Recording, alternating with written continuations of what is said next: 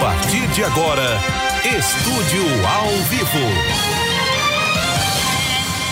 Olá, muito bem, 6 horas e 6 minutos. Muito boa noite, Várzea Grande, boa noite, Cuiabá, região metropolitana, Mato Grosso. Obrigado pelo seu carinho, pela sua audiência, ao vivo também na Band FM em 101.1. Muito obrigado pelo seu carinho, pela sua audiência. Ontem eu já reforcei que a nossa audiência no rádio aumentou duas vezes mais. Isso é reflexo em saber que você de casa liga o rádio diariamente, liga a sua televisão e nos dá a honra da sua audiência, escolhendo como a maior revista eletrônica do final de expediente na nossa região. A partir de agora, nosso WhatsApp também já está liberado. Receber a sua mensagem, a sua opinião, o seu comentário já aparece no seu vídeo 0659 9676 1011. Nas redes sociais também, no nosso Facebook. É importante nós é, reforçar aqui que logo é, quando encerra o nosso estúdio ao vivo, está disponível no Spotify também, uma versão em áudio completa. 6 e 7, nunca estou sozinho. Onofre Ribeiro, muito boa noite. Ô Bruno, boa noite. Bom estar com você aqui de novo, viu? De, de novo bom. e de novo, né? de novo e de novo. De novo é, e de novo. Boa noite a quem nos assiste, quem nos ouve. Boa noite, pessoal da Titânia Telecom. E boa noite a todo mundo. É, a gente começa essa edição reforçando a sua opinião. Já já vamos ouvir os áudios no nosso WhatsApp 0659 9676 1011. Ô Nofre, a gente começa com uma fala muito forte. Quero aproveitar aqui, mandar um abraço a uma apuração do jornalista Max Aguiar do Olhar Direto, uma reportagem do Max de hoje já no final do expediente. Ele que é um jornalista experiente na área, acompanhou o vice-governador Otaviano Piveta, que fez uma revelação, Onofre, que tem o interesse em disputar uma vaga ao Senado do estado de Mato Grosso. Só que isso só vai se viabilizar se caso Luciano Hang confirmar que vai disputar o Senado lá em Santa Catarina. E o que ele está é, conversando e o que chama a atenção de Otaviano Piveta seria no Republicanos, onde já está o irmão de Otaviano Piveta, que é o chefe do executivo lá em Nova Mutum. É, com essa ideia, essa fala de Otaviano, a gente já ouviu, eu entrevistei ao vivo lá na capital federal logo após encerrar a CPI, uma resposta do Luciano Rank à TV Cidade Verde que ele só iria responder isso em 2022. O ano chegou, mas ainda não houve nenhuma resposta. Está muito claro que ele já está fazendo uma campanha antecipada, viajando, é, inaugurando lojas, visitando seus clientes, e aí vem essa fala de Otaviano Piveta hoje. Isso altera alguma coisa no Senado do estado de Mato Grosso, Onofre? Altera. Se, vamos pegar o fato puro e simples, friamente. Então nós teríamos três candidatos fortes ao Senado, nesse, nesse caso do Piveta se firmar como candidato.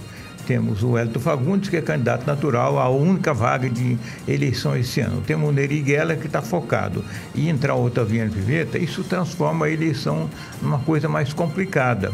E complica também para o governador Mauro Mendes, que agora vai ter que dividir palanque. Dois candidatos no mesmo palanque, Neri e o, é, o Neri Geller e o Otaviano Piveta.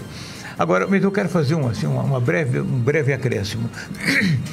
ah, o grau de desmoralização que chegou à política brasileira é conhecida, é conhecido. Então, começam a surgir no mundo empresarial, nesta eleição desse ano, alguns empresários fortes, como o Luciano Hang, que é das lojas Avan, que tem muito dinheiro, de sair para a política, numa tentativa de blindar, eles estão acreditando na eleição do Bolsonaro, na reeleição, de blindar o Bolsonaro e blindar o mundo empresarial contra a loucura irresponsável do Congresso. Nós temos um, um, um judiciário, Supremo Tribunal Federal, o único órgão que seria capaz de frear o Supremo nessa sua militância maluca que está, militância política, seria o Senado. Mas como o Senado está completamente enrolado com crimes dos senadores estão lá no Supremo, então fica os de lá seguros de cá, os de cá seguros de lá. E o Supremo faz o que quer, e o Senado faz o que quer, e o governo fica solto, e o país fica nessa geleia que ficou. Você não tem um. A Câmara do Deputado não se envolve muito, mas o Senado está absolutamente comprometido com o Supremo, comprometido com coisa que não devia estar, e o Supremo comprometido com, com o Senado e com coisa que não deveria estar. Com isso, o governo não governa, em qualquer lugar do mundo, numa situação que nem essa. Então, vai começar a surgir empresários com uma leitura mais pragmática, candidato a, a senadores, governadores há uma esperança de que o que é que os analistas mais qualificados estão falando. Eu sempre leio esse pessoal que pensa além e que tem a cabeça muito boa. Pensadores brasileiros e pensadores estrangeiros. O que é que eles, o que é que eles acham? É que esta eleição esse ano vai ser muito complicada, muito conflitada, muito confronto, choque, essa polarização vai ficar muito maior. A gente vai ver gente na rua brigando por causa de candidato, brigando de foice e machado, e não é MST. Vamos ver pessoas brigando muito e tal. Mas a partir de 2023, que é o ano que vem, com os eleitos, começa um Congresso que sabe que não dá para continuar como vem vindo até agora. Há uma esperança de que 2023 em diante comece, olhe bem, comece a mudar a política, ficar um pouco mais séria. Porque se tem nesse país uma coisa que não é séria, é a política. E o judiciário acompanhou também. Se tem um país que o judiciário não é sério, é o Brasil.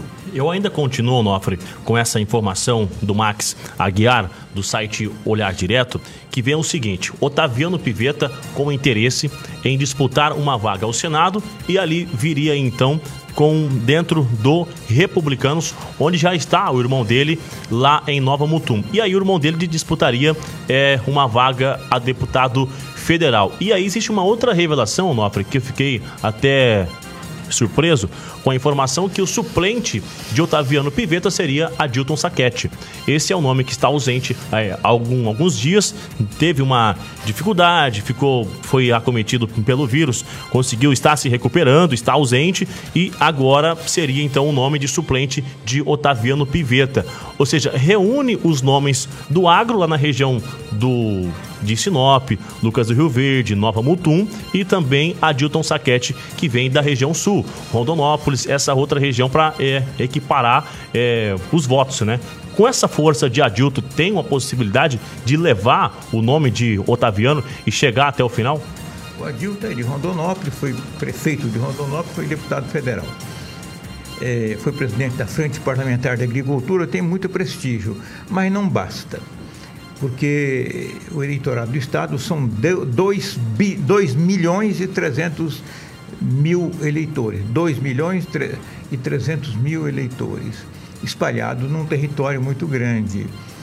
E, se a gente considerar os, os isentos que não votam, os que votam em branco, os ausentes, é, não dá para antecipar nada, viu, Bruno? Não dá para antecipar nem a favor do Wellington, nem a favor do Neri e nem a favor do Piveta.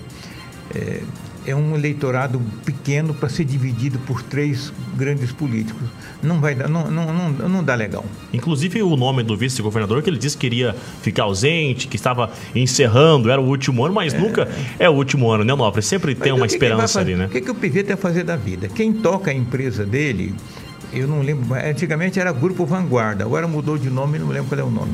É um grupo muito grande, tocado é, com gestão corporativa, e ele não tem mais o que fazer. Ele não tem nada para fazer. Então tem que encher o saco de alguém, né? São 6 horas e 15 minutos. Vamos acompanhar essa história, né? Tem diversos nomes é, se colocando como um candidato a interesse em disputar uma vaga ao Senado. É uma só disputa, aliás, uma só vaga aqui em Mato Grosso e é importante ficar de olho. 6 horas e 15 minutos. O seu áudio é muito importante aqui dentro do estúdio ao vivo 06596761011. A Roberta do Ribeirão do Lipa está com a gente. Obrigado pela audiência. Disse que é fã de todos nós que somos fã de vocês ouvintes aqui do estúdio ao vivo. Já tem áudio, Jairo? Vamos ouvir o áudio então. Boa noite. Ah, boa noite começou o melhor programa televisivo do estado de Mato Grosso. Um abraço ao meu querido irmão Onofre. Obrigado, boa noite. Abraço também. 6 e 15 outro áudio, Jairo. É uma grande enciclopédia esse Onofre. Não é porque é meu irmão, não. É Antônio aqui do Jardim São Gelá. Um triplo abraço a ele aí e a todos. Eu devolvo também um triplo fraternal abraço. Muito obrigado. Eu recebi uma, uma mensagem dizendo que eu e você, Onofre, somos imbatíveis. Eu preciso reforçar, o Igor volta quinta-feira, viu? Manda mais essa mensagem não, que ele tá voltando. Muito obrigado pela mensagem do Eurides. Muito obrigado mesmo, a gente fica feliz. Ontem a gente encerrou aqui a edição de ontem com um áudio de um ouvinte fazendo um combinado com outro ouvinte que ia colocar dinheiro se o eleitor do Lula saísse ou não. E a gente nota essa intimidade, essa amizade que o ouvinte tem com a gente, né, Onofre? É, Isso é muito legal, né? E mesmo quando ele se opõe fortemente a gente, tá certo, é isso mesmo toda vez que a gente provoca, o nosso papel aqui é provocar, né? Provocar reflexão. Se do lado de lá o ouvinte não gosta, ótimo, é sinal que ele se incomodou, né? Opa, ele se incomodou e ele reage. Eu gosto muito da reação. Não precisa estar a favor da gente. Reagiu é o. Provocou, quando reage é porque provocou uma reflexão. O papel nosso é esse, provocar reflexão. Ô Nofre, a gente está comentando sobre reações e hoje eu acompanhei que lá na capital federal começou cedo o dia com várias reações cerca de 40 setores, 40 categorias é, ainda não estão aceitando aquele orçamento e o reajuste que foi anunciado, que não foi é, firmado nada sobre os agentes da Polícia Rodoviária Federal. Isso está é, tá tirando o sono do ministro da Economia, que já disse que vai apoiar uma reeleição de Bolsonaro, mas ele vai precisar de uma liberdade para conseguir é, aplicar essas reformas no ano que vem. E aí, é, o governo federal já foi orientado pelos conselheiros até mesmo para retirar esse reajuste aos agentes da Polícia Rodoviária Federal, que não, não vai ter como conversar só com uma classe e não conversar com o restante, porque são 50 ou até muito mais que estão querendo esse reajuste. E hoje, à frente do Ministério da Economia, amanheceu como a gente já viu em outros dias, cheio de gente, cercado de reforço da, da segurança, da Polícia Militar, do Exército. Era algo esperado já em ano eleitoral, isso vai se repetir num número muito maior do que isso hoje, mas surge novamente uma falta de honra no que foi uma conversa com os, os agentes da Polícia Rodoviária Federal que iria chegar esse aumento e agora se o governo é, volta na informação e não vai colocar esse reajuste ali, isso complica numa reeleição no quadro de Bolsonaro? Vamos trazer para nós aqui, no governo do Silval Barbosa, 2012 a 2018, o, os funcionários públicos do Estado eram funcionários. Não tinha essa história de categoria. Todo mundo era funcionário. Os do INDEA era um, da agricultura era outro, da Empaer era outro, do educação era outro, da saúde era outro e tal. No governo do Silvão Barbosa, ele, ele, deu um aumento muito grande, porque desde o, o, o Blairo não deu aumentos. Ele deu um aumento muito grande para uma categoria. As outras caíram matando em cima. E o deputado Zé Riva era o intermediário e negociava isso aí com ele. Riva é muito habilidoso. O fato é que quando chegou num certo momento o governo de Silva Barbosa, ele estava, as categorias todas estavam definidas, que agora é categoria, categoria, categoria, categoria significa uma corporação de direitos e o Pedro Tax ajudou um orçamento absolutamente quebrado do Silval, que passou, o orçamento do Estado passou a ser comprometido com folha de pagamento, além da lei da responsabilidade fiscal. O Pedro Tax entrou e os. A, a, os sindicatos colocaram a faca no pescoço dele e ele teve que dar todos os aumentos que foram reivindicados e terminou o governo não pagando salários. Atrasos de três meses e mais décimo terceiro. O que está acontecendo com o Bolsonaro é a mesma coisa. Quando ele anunciou aquele aumento para o Policial Rodoviário Federal, oriçou todo mundo. Oriçou todo mundo, porque eles funcionam desde 90 para cá, a CUT, sindicalizou o, governo federal inteiro. Esse pessoal que está na porta do Ministério da Economia é sindicato da CUT, sindicato do PT. E eles estão lá para desgastar o governo, evidentemente, é o papel político deles. Então o que a gente está vendo é o seguinte: daqui para frente, é, lidar com o serviço público é um problema. Porque eles adquiriram direitos demais e se dividirem em tantas categorias que se você fizer para uma, todas reivindicam e param, porque a Constituição permitiu o direito de greve. Então, o que eu vou dizer aqui é uma frase muito simples: o governo perdeu o controle do Estado. Ponto. Então, se retornar, você acha que se retornar agora, retirar esse reajuste, a situação ainda vai inflamar muito mais, né? Aí a Polícia Rodoviária vai, vai, vai entrar em greve, vai fazer os movimentos que ela faz, e em solidariedade, os demais iniciam um processo chamado de vagabundagem, que também é conhecido como greve. É o que a gente já comentou, eu comentava esses dias e vou, vou tornar ser repetitivo acompanhei na reta final no dia da votação do relatório do orçamento de 22.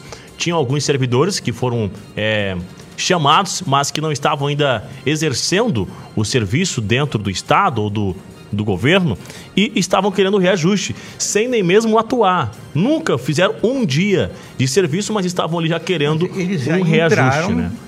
Com isso na cabeça. Eu estou entrando, não é para trabalhar, não é para servir ao público, o nome é servidor público, não é para servir ao público, é para servir a mim mesmo e usufruir todos os direitos que eu tenho, inclusive de ser aumentado antes de trabalhar. Por isso que eu disse que o governo, tanto estadual, municipal e federal, perdeu o controle do Estado. O funcionalismo público governa. Já são 6 horas e 22 minutos, o relógio está avançado hoje. Outro áudio aí, Jairo. Boa noite, Onofre. Boa noite, menino. O melhor jornal do Mato Grosso. Deixa eu falar uma coisa pra você. Onofre faz um comentário pra nós sobre Mauro Mendes. Tem 83 segurança, tudo da Polícia Militar. Deve andar igual um quartel. A Polícia Militar que nós temos no Mato Grosso é muito pouco. Você vai no Tribunal de Justiça, aqueles órgãos públicos lá, tá parecendo quartel de Polícia Militar fazendo segurança. Agora, mais o governador com 83, rapaz. Será que esses caras com a boca pronta tanto que ele tem tanto medo de morrer ou de apanhar na rua, hein? Acho que um caboclo desse, 10 seguranças já seria muito para ele, se ele trabalhar corretamente. Um abraço, Nelzito. Ô, Nelzito, ah, não é bem assim não, viu? Eu já trabalhei em governo em outra época e o governador tem uma agenda do cão, viu?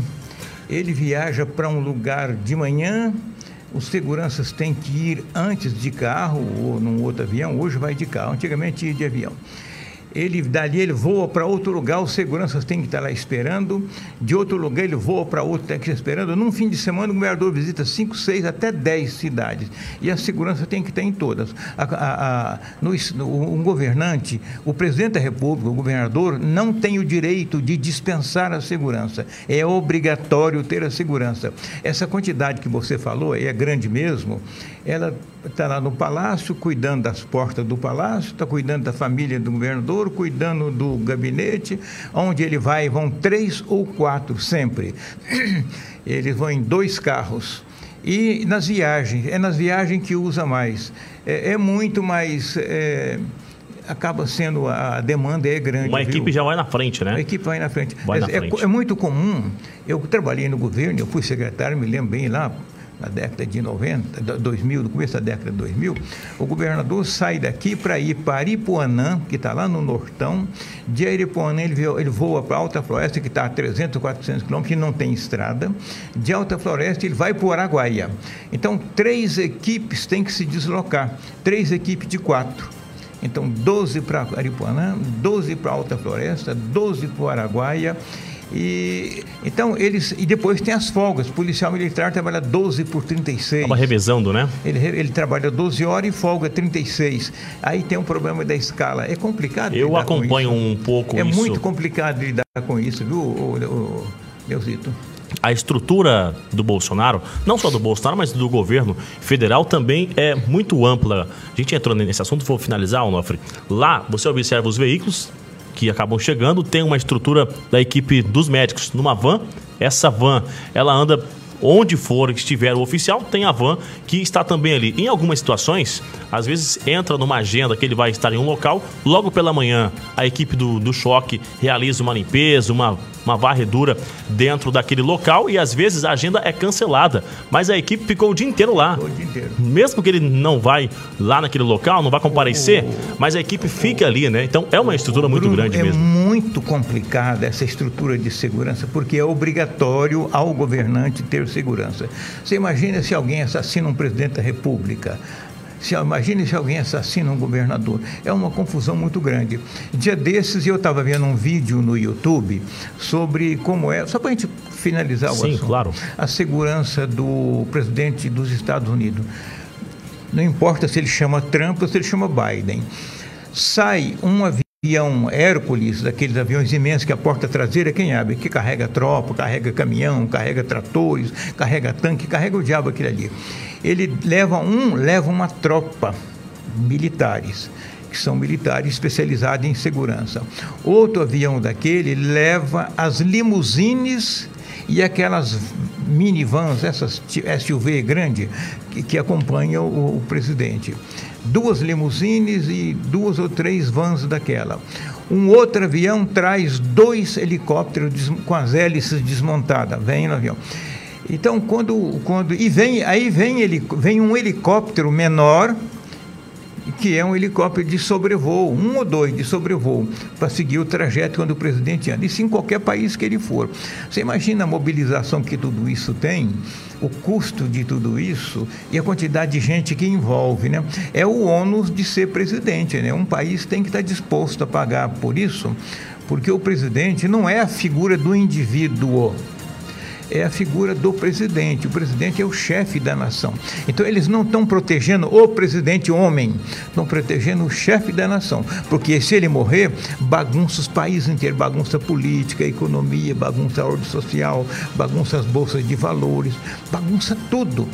É, então é preciso que todos esses cuidados, a gente tem que olhar isso com um olhar assim mais tolerante, digamos assim, porque é muito importante a função de um dirigente, de um prefeito, de um governador, de um presidente da República, tanto no Brasil como fora. Ô Nofre, então, de uma, uma forma irônica, aqui no caso de uma eleição do, do Sérgio Moro, não vai ter como o Sérgio Moro chegar ali de bicicletinha com o almoço não é, escondido, não, né? Como a gente viu naquele filme do Sérgio Moro, né? Não, ele chegando no fora, não tem não como ele chegar na, ali para assumir um dia de expediente de bicicleta, né? Eu vi outro dia um, um vídeo. O YouTube é muito interessante, tem coisas muito boas. Tem muita porcaria, mas tem coisas muito boas. É questão de saber identificando. O- a segurança do Bolsonaro sofre muito com ele, porque ele atravessa os cordões de isolamento, naquele negócio de se aproximar das pessoas, é muito perigoso. De repente, uma pessoa, por uma razão ou por outra, atira ele. O Lula também causava esse problema, porque era popular. Ele atravessava o cordão de isolamento, abraçava, beijava a criancinha e tal, e enlouquecia a segurança. A Dilma não, a Dilma era só de longe, porque ela, ela nunca foi muito bem vista. Mas o Bolsonaro é populista, é populista também, como era o Lula. Fernando Henrique não dava trabalho. Fernando Henrique era um lorde aqui na dele, ó, assim, nem fazia assim, era assim, ó. Recuado, né? recuado. São 6 e 29 Não chega, não chega É. perto. 6 e 29 tem uma mensagem do ouvinte Oziel aqui com a gente, dizendo do custo da máquina, que é muito grande. Ele dizendo que quando vo- você vai nos de- departamentos e você vê a quantidade de funcionários, muitos indicados pelos partidos, porque não são o governo. porque senão o governante não governa. Outros concursados e outros que são seletivos. Infelizmente é assim. É a mensagem do Oziel. Lá, Onofre, volto a repetir o exemplo de lá, que no Senado, quando eu entro lá, Jairo, eu chego no Senado, eu apresento documentação ali, faço um- uma checagem no, no aplicativo e entro. Quando eu entro no elevador, Onofre, tem alguém sentado, uma cadeira igual essa aqui, que fica o expediente inteiro só perguntando onde você vai. No 5, ele só aperta o elevador. A função daquele servidor é apertar o elevador o dia inteiro, ele sobe e desce do vigésimo ao zero. considerar que o são dia inteiro. elevadores altamente eletrônicos, digitalizados, É. não precisava, né? Não precisava. Então, esse servidor ele deve ter um salário de, de, de 15 mil reais, No mínimo. 20 mil reais ali. Né? Mais férias, 13 terceiro, eh, gratificação de férias, licença prêmio. eh, o, o Estado usa muito isso. em média, o que se diz, os analistas dizem que no serviço público 10 pessoas, numa empresa privada uma faz. Já temos outro áudio aqui, Jairo, antes do nosso intervalo. Boa noite, Bruno. Olá, boa olá, boa noite. Onofre. É o João aqui em Sinop. Oi, João, bom? Eu assisto vocês toda tarde quando eu chego Opa, do serviço. E eu fiquei amargurado ontem, aborrecido no fim do programa, é, com a mensagem daquele moço que estava falando que o professor Onofre fica com conversinha. Olha, eu quero dizer que o professor Onofre, que os apresentadores, o Igor, o Bruno, são grandes apresentadores, são grandes radialistas. O professor Onofre é um, é um amor de pessoa. Eu conheço só pela televisão, mas sei que é um homem maravilhoso. É gente boa mesmo. Tem gente que é, é fraco demais. Tem gente que é, é bestinha até cantar Rio Preto, viu? Mas o professor Onofre tem que ser muito respeitado. Ele é um grande homem que tem conhecimento sobre o Brasil, sobre as coisas do Brasil. Professor Onofre, o senhor e o Bruno, o Igor, o Tax, vocês todos estão de parabéns pelo grande conhecimento que vocês têm, viu? Eu aprendo muito com vocês, beleza? Muito obrigado. Obrigado pelo, pelo carinho, né? Obrigado pelo carinho. A gente é, é muito curioso, o, Bruno. Você você está vendo isso mais de próximo e eu também já há mais tempo. A gente é muito solitário, né? Nós estamos aqui, na minha frente tem um microfone, ali na minha frente tem o, o Jairo, aqui à direita tem o, o câmera, que é o Caldeiro, e você do meu lado. A gente não vê o que está do lado de lá. Né? Não faz ideia, né? Não faz ideia. A gente parte das provocações ou dos temas que estão no ar e fala. Nós não temos noção de para quem estamos falando, né? A gente se expõe completamente, né? Completamente exposto aqui. A intenção é a melhor possível, né? E, mas a gente fica falando para para não sei quem. Hoje mesmo eu fui no restaurante na hora do almoço, tinha um pessoal almoçando e assistindo assim, mas olhando mesmo, com a refeição assim, servindo e assistindo o nosso jornal durante o, o JMT, estava no ar. E eu fico muito feliz em ver que isso reflete durante o dia em outros jornais também aqui é, da penso, nossa emissora. Eu penso, Bruno, que você está fazendo muito bem isso, como o Igor também faz muito bem, e eu tento fazer bem, que é o de dizer às pessoas que as coisas não são tão simples.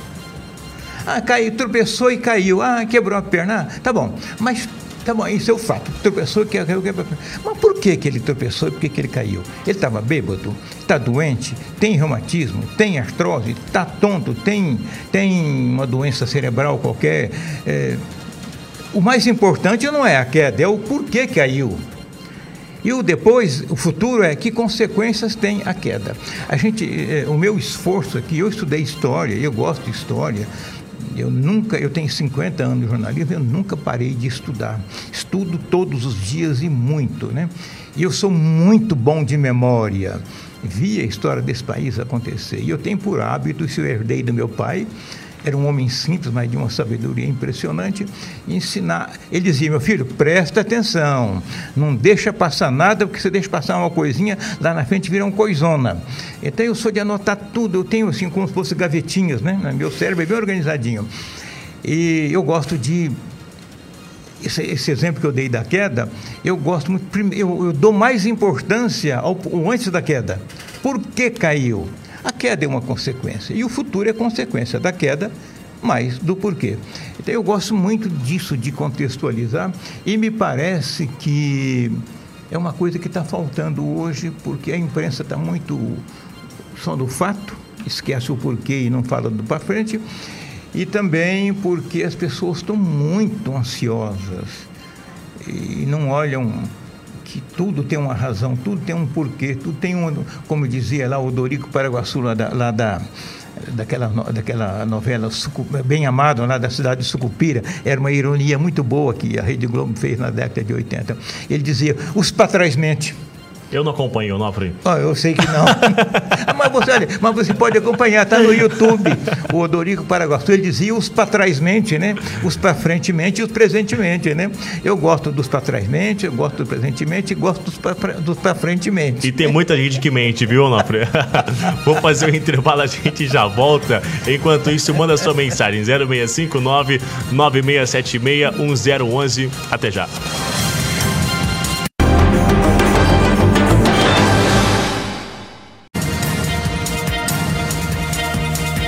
Já de volta às 6 horas e 41 minutos. Estava conversando um pouco com o nosso Onofre Ribeiro. É sempre uma aula, viu, Onofre? A gente conversar um pouco aqui durante esse intervalo.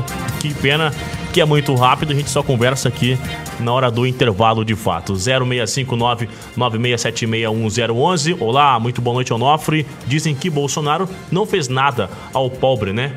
E acabou inovando com a criação do Pix sem a tarifa, tirando o povo das garras dos bancos que lucravam altíssimo em cima do povo.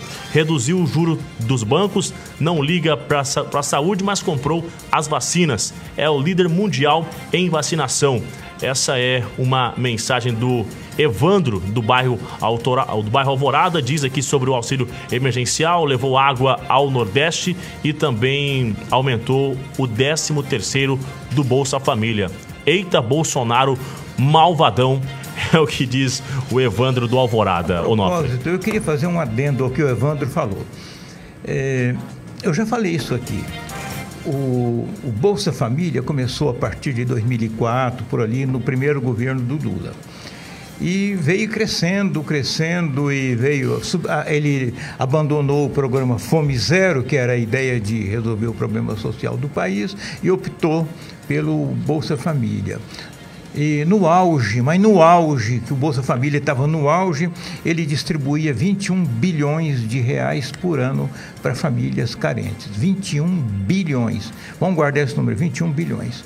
Em 2020, com o auxílio emergencial para as pessoas que ficarem em casa desempregadas, para as pessoas que precisavam de dinheiro porque perderam, as empresas fecharam ou quebraram, as pessoas que se enquadravam dentro do projeto do, do auxílio emergencial, o governo doou, doou, doou em, até em dezembro de 2020, 782 bilhões.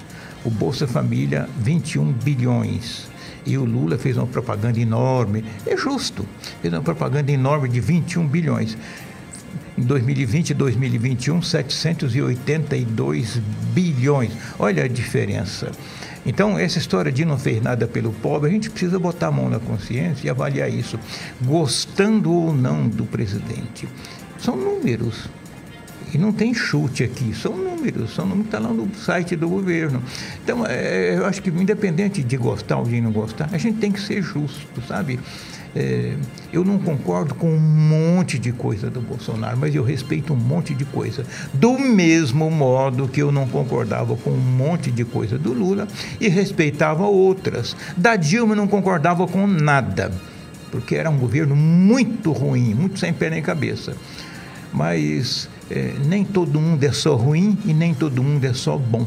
Eu, eu, só para a gente finalizar, Onofre, eu ainda esses dias conversava com uma figura importante a nível do Estado, dentro do Solidariedade, dentro do SD, e aí ele falava o seguinte: ó, existem alguns nomes que estão é, inconformáveis, não estão contentes junto com a gente e eles querem se aventurar em outras legendas, em outras composições. Mas já falei que aqui vou declarar o apoio e o Estado vai com o Jair Bolsonaro porque nós precisamos reconhecer algumas emendas que foram enviadas ao, ao Estado, que o governo anterior não havia enviado. O Jair Bolsonaro acabou é, enviando esses valores que estavam acumulados. E aí realmente vem essa, essa mensagem do Evandro, do Alvorada, que é de reconhecer o que já foi feito independente do que venha acontecendo, se você está insatisfeito ou não de qualquer governo, seja estadual ou municipal ou federal, é importante saber o que já foi feito. Não concordar com a você ideia é uma coisa, coisa, não, Alfred? Você quer ver uma coisa? A gente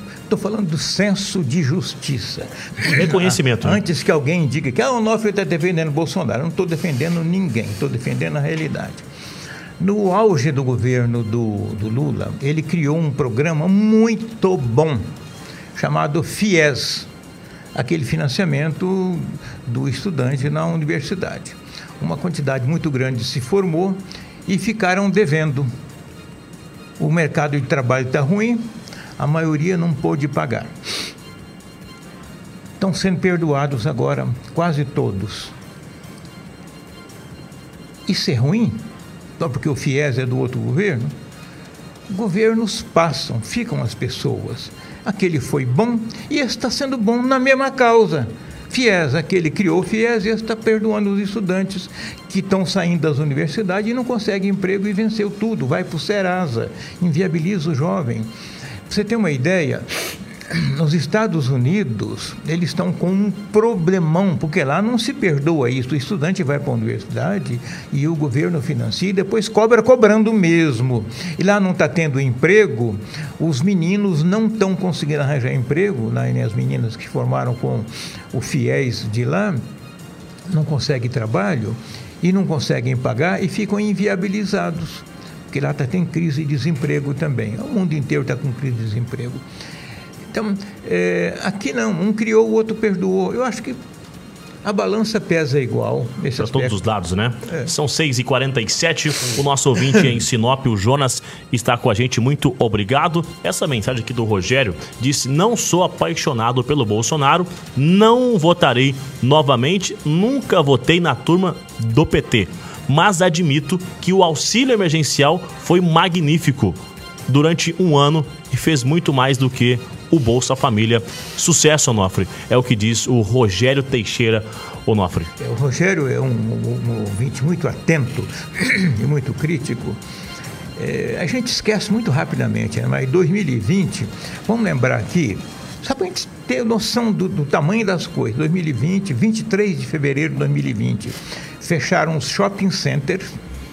Você tem ideia de quantas pessoas trabalham no, no, no, shopping Três Américas, no shopping Pantanal, no shopping Estação, milhares foram para casa. As lojas fechadas, algumas não voltaram, quebraram e uma quantidade de gente, o comércio fechou todo, pessoas foram para casa. E quem vive de comissão? E quem é vendedor autônomo? E quem trabalha na feira? Nem todo mundo é assalariado. Tem gente que ganha todo dia o que vai comer no dia, no dia seguinte. Esse pessoal ficou numa absoluta miséria e se não fosse o auxílio emergencial de 600 reais, e às vezes numa família, o marido, a mulher, o marido, a mulher e um filho, aí já dava 1.800. Se era o marido, era 600. Se era o casal, 1.200. Dava para comer e viver. É, foi um grande mérito, isso não podemos ignorar. Então nós não podemos esquecer essas coisas. Na ânsia de condenar, eu não gosto. Tudo bem, você pode não gostar, nós podemos não gostar, mas não podemos ser injusto ao ponto de ignorar a realidade. Isso é uma coisa que me incomoda um pouco, você para ser, para ajustar o seu ponto de vista, a sua paixão política, ignorar a realidade com esse presidente ou com qualquer um outro em qualquer tempo. Porque quem ignora agora, ignora lá na frente. 065 99676 1011. Vamos ouvir o áudio. Oi, Bruno. Boa Olá, noite. boa noite. Boa noite, professora Nossa. Eu ontem também, como disse esse senhor agora há pouco no áudio, eu também dormi triste ontem de ver aquele senhor falando, é, é, tentando ofender o professor Onofre. O professor Onofre merece todo o carinho do mundo, porque ele é um. Ele está dando uma aula de política, então é bom que as pessoas prestem atenção no que ele está falando, porque ele sabe muito, como eu já disse outras vezes, ele tem uma memória muito boa. E nós estamos, eu tô todo dia, não vejo a hora de, de chegar o horário para ligar a TV para ver ele falar. Gosto muito do Igor também. Então, já volta já, eu também Igor. fiquei triste ontem. E mas sei que o nosso merece toda a homenagem do mundo enquanto estiver vivo, porque ele é um professor de política, ele dá aula. E ele viu, o que ele viu, ele está explicando para a gente. Boa noite, é Ivone. Oi, oi, Ivone, boa noite. Muito obrigado pelo carinho, viu? Muito obrigado rendendo as homenagens aqui Mas hoje, viu, Nofre? Que chique, né? Eu aqui na minha, na minha é, despretensiosidade. Né? Rendendo homenagens. São 6 horas e 51 minutos. Só, só para quem está em casa e que não acompanhou ontem, foi um áudio realmente. A gente estava ouvindo as opiniões e aí veio um áudio falando sobre uma escolha entre Lula, de Bolsonaro e de, dos, dos eleitores. Às vezes o entendimento do Onofre nem foi como uma, uma ofensa, mas realmente o ouvinte entendeu dessa forma e está rendendo as homenagens. Nosso ouvinte. Faz parte, né, Igor? Sim, claro. O, o, o Bruno, faz Sim. parte.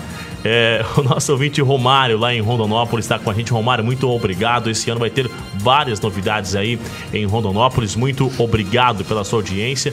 É, várias novidades mesmo. É, tem gente falando aqui sobre o governo que aceitou a dívida do FIES ou só a metade? Foi a dívida completa, né? Não, foi uma parte. Uma parte? Eu, eu, peço perdão, eu não me lembro agora. Eu li, mas não registrei que percentual. Parece-me, eu não tenho certeza, que foi 50%. É aqueles casos mais dramáticos, né? Agora tem gente falando aqui, o, o nosso amigo Alexandre de Várzea Grande, dizendo que os números não mentem. É só irmos ao supermercado, no alto posto de combustível e etc. E a, a alta nos valores dos itens, a falta de capacidade do Bolsonaro em governar está explícito. Aumentar valores pa, para as classes menos favorecidas e favorecer os políticos é o lema desse Jair Bolsonaro. Vou evitar as palavras que estão aqui. 6h52. É, o meu segundo filho, Fabinho, ele teve agora, eu falei isso outro dia aqui. Ele, o, o, meu neto, é, o Enzo, está fazendo intercâmbio na Flórida, nos Estados Unidos. O Fábio também, o meu filho, fez intercâmbio no Michigan, nos Estados Unidos.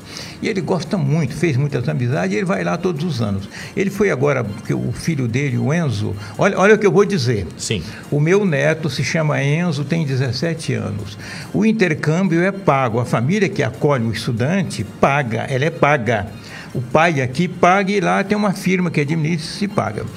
A, fi, a família aonde o Enzo está morando não está conseguindo sustentar a família. A mãe trabalha num posto de saúde lá e o filho trabalha como é, aquele sujeito que, me, que põe, mexe estoques numa rede do Walmart, que tem lá, tem aqui. Re, repositor, né? É repositor de mercadorias. E o Fábio foi lá e orientar o menino como lidar, o menino não está habituado com isso, como lidar com ah, essa situação que ele está vivendo lá. Pois bem, e ele me disse que o preço da comida nos Estados Unidos está assustador, assustadoramente caro e que as famílias de classe média, isso eu vi, eu acompanhei, eu leio jornais de fora todos os dias. Eu domino razoavelmente inglês, razoavelmente espanhol e razoavelmente bem o francês. É, as famílias de classe média, quem ganha lá 5 mil, 8 mil, estão conseguindo comprar verdura, legumes, leite e cereais, aquele cereal de caixinha, o governo doa uma cesta que o, salário não está dando. Essa família onde o Fábio, onde está meu neto, o menino, a, a dona da casa, a cidade pequena, o, ela vai de carro da casa dela até o, o posto de saúde. Lá não tem muito isso de transporte coletivo. É, o carro dela estragou uma peça e ela ficou um mês sem consertar porque não tinha dinheiro. Classe média. Então, esse fenômeno, eu estou falando da maior economia do mundo. Na Europa nem se fala, está tá um pouco parecido, talvez nem tanto em alguns países, mas na Inglaterra está complicadíssimo. É, essa inflação que o mundo inteiro está vivendo está ferrando nós aqui também, viu? Eu quero, de novo, pelo senso de justiça, isso não é um problema só do governo. O governo tem culpas, claro que tem culpas, mas é um problema mundial que nós vamos ter que lidar este ano e no ano que vem, provavelmente. São 6 horas e 55 minutos, reta final. Mais uma mensagem do, do Adria Reveres, lá de Várzea Grande, dizendo meus sinceros respeitos e admiração ao professor Onofre, ao Igor e a nossa equipe aqui também do estúdio ao vivo. Muito obrigado pela sua mensagem. Obrigado, né? é, tem Bom várias isso. mensagens aqui, Onofre, chegando nesse momento. Manda um abraço ao Dirceu, seu pai. Ô pai, muito obrigado pela audiência lá em Rondonópolis. O DJ. O seu pai? É, assistindo Ixi, também, Onópolis. Como é que ele chama, Dirceu? Dirceu. Ah, da hora, seu Dirceu.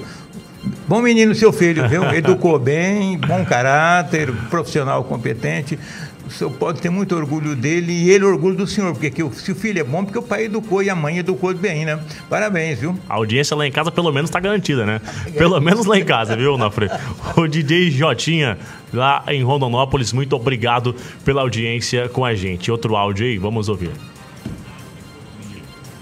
Olá, boa tarde, Onofre, boa tarde, o outro amigo aí que eu esqueci o nome dele. Olá, olá boa noite, Bruno. De vocês. Ah. Tô assistindo, assistindo não, aqui dentro do carro ouvindo todos os dias. Olha que legal. para casa, vocês são companheiros da gente.